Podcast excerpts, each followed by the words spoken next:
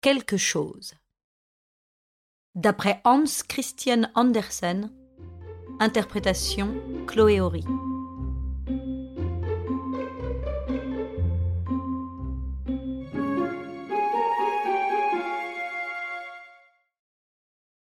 Il faut que je devienne quelque chose, disait l'aîné de cinq frères.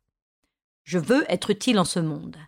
Si humble que soit mon métier, si ce que je fais sert à mes semblables, je serai quelque chose. Je veux me faire briquetier. On ne saurait se passer de briques. Je pourrais dire que je suis bon à quelque chose. Bah oui, dit le puinet, mais l'ambition est trop basse. Qu'est-ce que faire des briques? Moi je préfère être maçon. Euh, voilà, voilà du moins une véritable profession. Euh, on devient maître et bourgeois de la ville. On a sa bannière et l'entrée à l'auberge de la corporation. Et je finirai par avoir des compagnons sous mes ordres. Et ma femme sera appelée Madame la maîtresse. C'est n'être rien du tout, dit le troisième, que d'être maçon. Tu auras beau devenir maître, tu ne sortiras pas du peuple et du commun. Moi, je connais quelque chose de mieux. Je deviendrai architecte. Je vivrai par l'intelligence, par la pensée. L'art sera mon domaine. Je serai au premier rang dans le royaume de l'esprit. Bon, il est vrai qu'il me faudra commencer péniblement. Je serai d'abord apprenti menuisier, je porterai la casquette et non le chapeau de soie noire. J'irai quérir de la bière et de l'eau de vie pour les compagnons. Ces marauds se permettront de me tutoyer, ce sera blessant, mais je m'imaginerai que ce n'est qu'une farce de carnaval, le monde à l'envers, et le lendemain, c'est-à-dire quand je serai devenu compagnon, je suivrai mon chemin, j'entrerai à l'Académie des beaux-arts, j'apprendrai à dessiner, et me voilà architecte. Et quand on m'écrira, on mettra sur l'adresse Monsieur Untel, bien né, ou peut-être même très bien né. Il n'est pas impossible que l'on ajoute quelque chose à mon nom, et je construirai, je, je, construirai aussi bien que les autres ont construit avant moi, et je bâtirai ainsi ma fortune. C'est ce que j'appelle être quelque chose. Ce que tu prends pour quelque chose, répartit le quatrième frère, me paraît bien peu et presque rien. Moi, euh, je ne veux pas suivre le chemin battu par les autres. Je ne veux pas être un copiste. Je serai un génie, original et créateur. J'inventerai un nouveau style d'architecture. Je dresserai le plan des édifices selon le climat du pays, les matériaux qu'on y trouve, l'esprit national et le degré de civilisation. À tous les étages qu'on a coutume d'élever, j'ajouterai un dernier étage auquel je donnerai mon nom et qui éternisera ma renommée. Si ton climat et tes matériaux ne valent rien, tu ne feras rien qui vaille, reprit le cinquième. Hein. Je vois bien, d'après tout ce que je viens d'entendre, qu'aucun de vous ne sera vraiment quelque chose, quoi que vous imaginiez. Pour être quelque chose, il faut se mettre au-dessus de toute chose. Faites à votre guise. Travaillez selon vos aptitudes et vos goûts. Moi, je raisonnerai sur ce que vous ferez. Je le jugerai et le critiquerai. Il n'est rien en ce monde qui n'offre un côté imparfait ou défectueux. Je le découvrirai, je le signalerai, et j'en parlerai comme il faut. C'est en effet ce qu'il fit, et non sans succès. On disait de lui Ce garçon est une forte tête, un homme entendu et capable, et cependant il ne produit rien. C'était justement parce qu'il ne produisait rien qu'on le croyait quelque chose. L'aîné qui confectionnait des briques remarqua bientôt que pour chaque brique, il recevait une pièce de monnaie de cuivre. Et quand il y en avait une certaine quantité, cela faisait un écu blanc. Or, quand on arrive avec un écu, n'importe où, chez le boulanger, le boucher, etc., la porte s'ouvre toute seule, et vous n'avez qu'à demander ce que vous désirez. Voilà ce que produisent les briques. Il en est qui se fendent, qui se cassent, mais de celles-là même on peut tirer parti. Marguerite, la pauvresse, voulait se bâtir une maisonnette sur la digue qui arrête les flots de la mer. Elle reçut du briquetier les briques manquées et malvenues, auxquelles quelques-unes belles et entières étaient mêlées. Car l'aîné des cinq frères, quoiqu'il ne s'élevât jamais plus haut que la fabrication des briques, avait bon cœur, et il avait recommandé de n'y regarder pas de trop près. La pauvresse construisit elle-même sa maisonnette, qui fut basse et étroite. cette hutte était du moins un abri, et quelle vue on y avait. On voyait la mer, immense, dont les vagues venaient se briser avec fracas contre la digue et lancer leur écume salée par-dessus la maisonnette. Depuis longtemps le brave homme qui en avait confectionné les briques reposait dans le sein de la terre. Le frère Puinet savait certes mieux maçonner que la pauvre Marguerite, car il avait appris comment il faut s'y prendre. Lorsqu'il eut passé son examen pour devenir compagnon, il boucla sa valise et entonna le chant de l'artisan.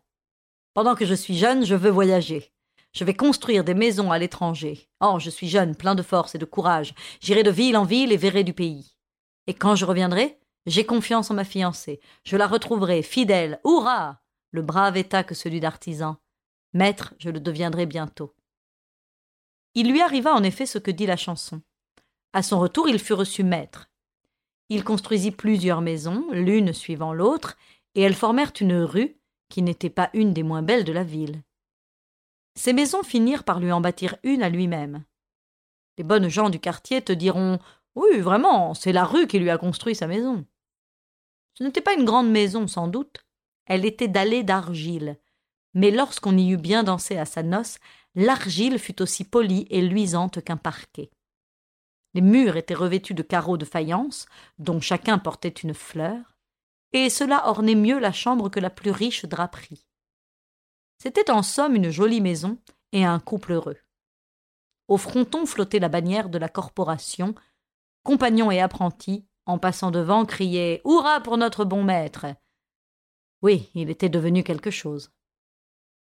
Le troisième frère, après avoir été apprenti menuisier, après avoir porté la casquette et fait les commissions des compagnons, était entré, comme il l'avait dit, à l'Académie des beaux-arts, et avait obtenu le brevet d'architecte.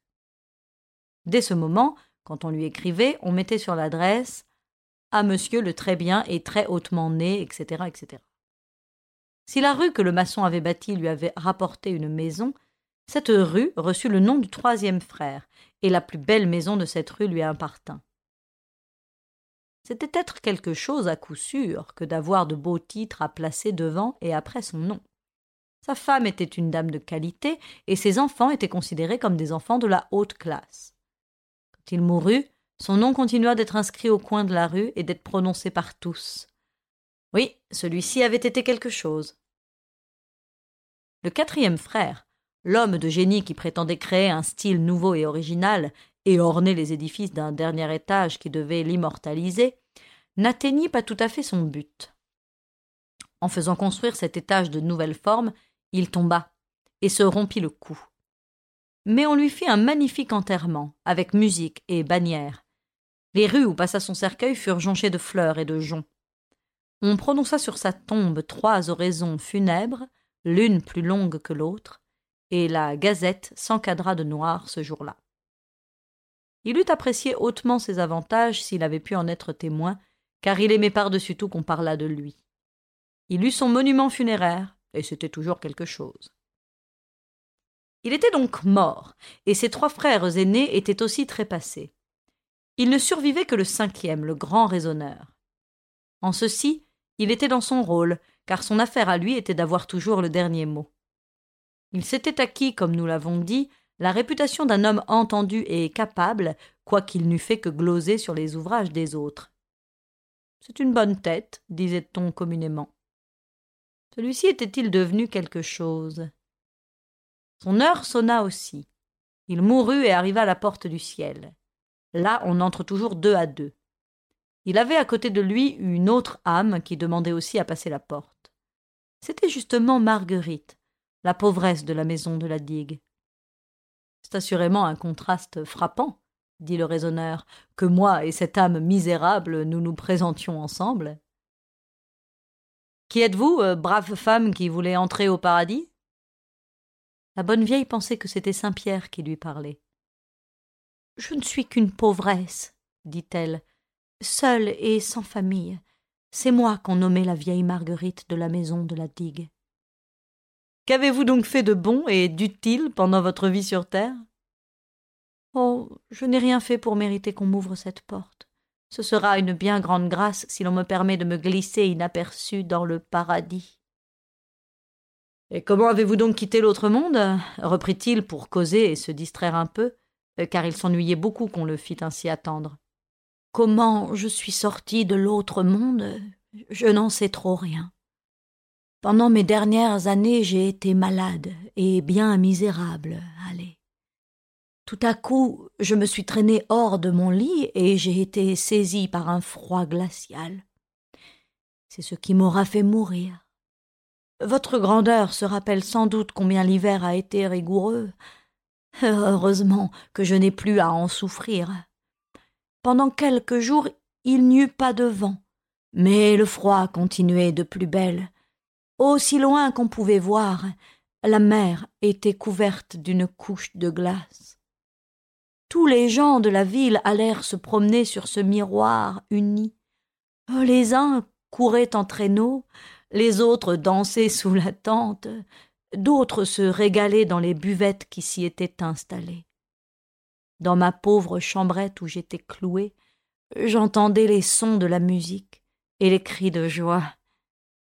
Cela dura ainsi jusqu'au soir. La lune s'était levée, et elle était belle. Pourtant elle n'avait point tout son éclat. De mon lit je regardais par-dessus la mer immense. Tout à coup, là où elle touchait le ciel, surgit un nuage blanc, d'un aspect singulier. Je le considérai avec attention, et j'y aperçus un point noir qui grandit de plus en plus. Je sus alors ce que cela annonçait. Je suis vieille et j'ai de l'expérience. Bien qu'on voie rarement ce signe de malheur, je le connaissais, et le frisson me prit. Deux fois déjà dans ma vie je l'avais vu. Je savais que ce nuage amènerait une tempête épouvantable et une haute marée qui engloutirait tous ces pauvres gens ne pensant qu'à se divertir, chantant et buvant et pleins d'allégresse. Jeunes et vieux, toute la ville était là, sur la glace. Qui les avertirait? Quelqu'un remarquerait-il comme moi l'affreux nuage et comprendrait-il ce qu'il présageait?